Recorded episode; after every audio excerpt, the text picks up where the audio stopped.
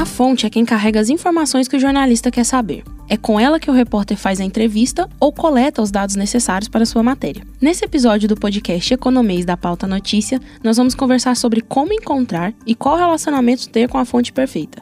Eu sou Agnes Faria e a gente se fala em poucos segundos. A inflação continua rodando em patamar. A atividade econômica do Brasil registrou crescimento de 9,40. Aumentou a projeção da economia deste ano e acredita que a partir de setembro, os indicadores para a Selic, que é a taxa básica de juros utilizada como referência no mercado,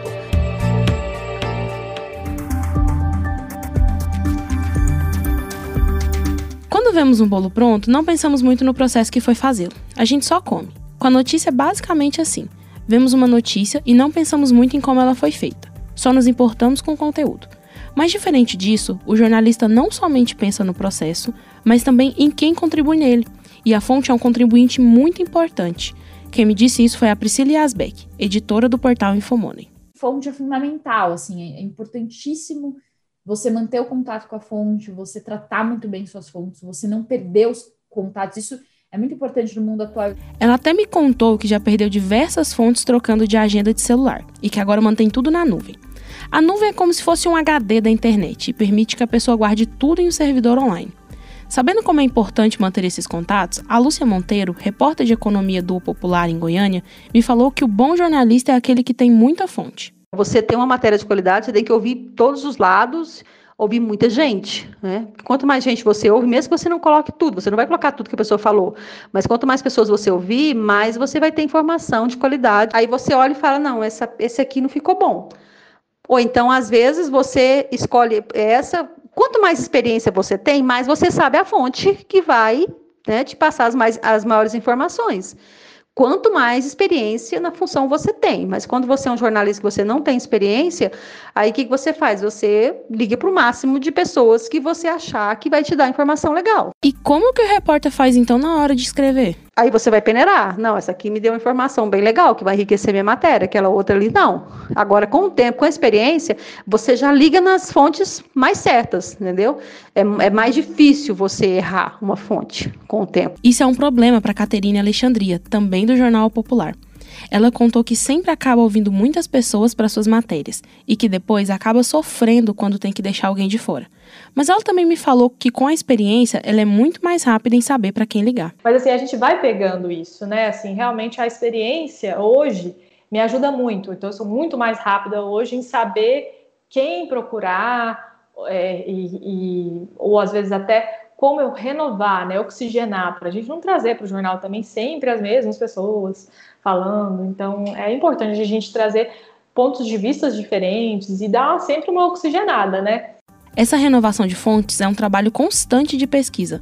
Para a Caterine, uma busca no Google a ajuda muito com isso. Muitas vezes, uma pesquisa no Google, é, nos artigos do Google, Google Scholar, enfim, ele dá uma, uma ajuda a gente a renovar. Às vezes a gente acha artigos ali científicos ou pesquisas de mestrados, é, de doutorado, enfim, e a gente começa a descobrir novos especialistas, pessoas que estão discutindo aquele tema que você está tratando.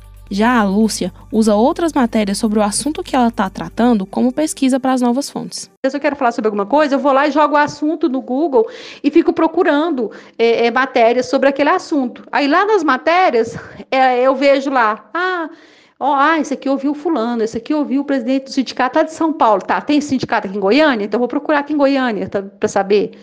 É bom perguntar também, ó. Se você já descobriu uma fonte, liga para ela e pergunta: quem mais você acha que pode me dar informação legal sobre isso? É uma outra estratégia, uma outra ferramenta que você pode utilizar, né? E ligar. Aos poucos você vai conquistando as fontes, vai ficando amigo das fontes, elas mesmas vão te ligando e dando dicas. Mas a amizade com a fonte pode ser um problema. Para o Vanderlei de Faria, ex-editor do O Popular, quando o jornalista é muito amigo da fonte, ele pode vacilar na hora de fazer alguma pergunta e que isso, na época em que ele trabalhava no jornal, era evitado de uma maneira simples. Quando você tinha muito relacionamento com a fonte, o repórter com a fonte, a gente trocava, você entendeu? Para justamente o, repórter não ficar com essa, é, essa é, falei, enfrentar esse problema tão, tão difícil de entrevistar um amigo chega lá dar uma fraqueza nele, né? daria uma fraqueza dele e, e, não, não, faria as perguntas direito, tudo. Então a gente evitava, procurava é, organizar isso direitinho para não ter problemas. Sabe? Apesar disso, para o Vanderlei, fonte é confiança mútua. Quem também pensa assim é o Lauro Veiga Filho. Ele é colunista no jornal o Hoje em Goiânia, e para ele, fonte é uma coisa que o jornalista precisa cultivar diariamente. Para o Lauro, o relacionamento do repórter com a fonte, além de mútuo, é dúbio, ou seja, um pouco incerto.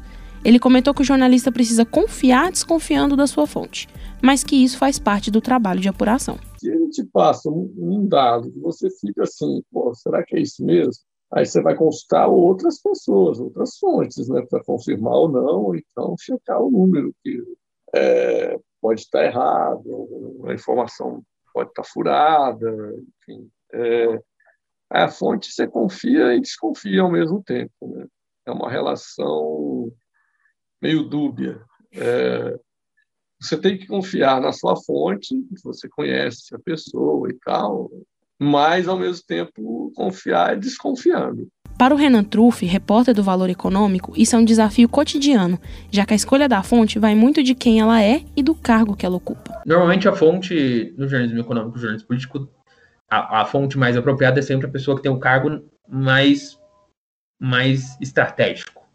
É, então a análise da fonte passa invariavelmente sobre quem ela é. Uma questão muito importante e ao mesmo tempo muito, muito cruel, porque você basicamente tem aquela. Às vezes um assunto está sob controle de uma única fonte, sabe? Uhum. É, então, se, por exemplo, vamos voltar para a discussão do orçamento está discutindo sobre se o orçamento vai, vai furar o teto ou não vai, quem que vai decidir isso? É o relator do orçamento. Então a única fonte é o relator do orçamento. É, e nem sempre o relator vai falar com você. É, na verdade, muitas vezes o relator está cercado de 200 veículos, lobistas, empresários, gente do governo tentando falar com ele enquanto ele molda a decisão dele, sabe?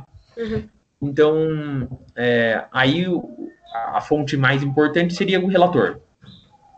Na dinâmica natural do jornalista, se ele não consegue falar com o relator, ele precisa falar com alguém que esteja falando com o relator. Mas o Lauro afirma que no cotidiano o jornalista pode adquirir a experiência para procurar outras fontes. No dia a dia mesmo da profissão, você vai conhecendo as pessoas, você sabe quem, quem é o cara que vai te dar a informação mais correta, quem é o cara que vai tentar esconder a informação de você. Então, é, vai muito do, do, do, feeling também do, do, do jornalista e, de, da, e das relações que você acaba construindo ao longo do, do dia a dia da profissão mesmo.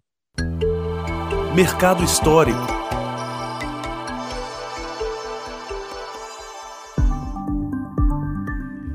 Atuar como jornalista e como repórter acaba rendendo histórias marcantes, como é o caso do Vanderlei. Ele me contou que, graças a uma fonte do qual ele era próxima, o jornal no qual ele trabalhava conseguiu dar um furo de reportagem muito importante. Arisco foi um. Arisco, nós sabíamos que tinha, tinha aquele burburinho, sabe? Ah, Arisco vai ser vendido. Mas de uma hora para outra, um amigo meu ligou e falou: o pessoal está no palácio. Eu falei: o quê? Que pessoal? Pessoal, isso, que ah, isso, né? Ah, Aí foi o quê? Aí, não, isso você entendeu mesmo, tchau. E na época não era celular, né? era telefone fixo. Falei, gente, ah, isso, tem o povo ficar lá no palácio. Isso era nas quatro da tarde.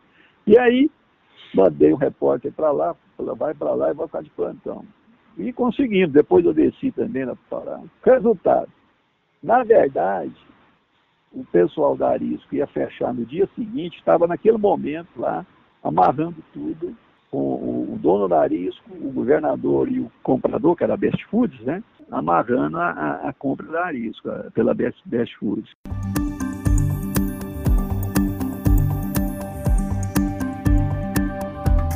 Esse episódio está chegando ao fim, mas antes, uma das conclusões possíveis que podemos chegar é que um bom jornalista sempre sabe qual fonte utilizar e como a cultivar. Além disso, com o tempo, a experiência profissional ajuda o repórter a renovar sua fonte para que sua matéria fique atraente e principalmente informativa. E é sobre ela a notícia que nós vamos conversar em seguida. Eu sou Agnes Faria e a gente se fala já já. Podcast Economês da Pauta Notícia é um trabalho de conclusão do curso de jornalismo do Centro Universitário Alves Faria e foi apresentado no primeiro semestre de 2021. A produção, o roteiro e as entrevistas foram feitas por mim, Agnes Faria. Os trabalhos técnicos por Daniel Max e a orientação pela professora Rafaela Ferro.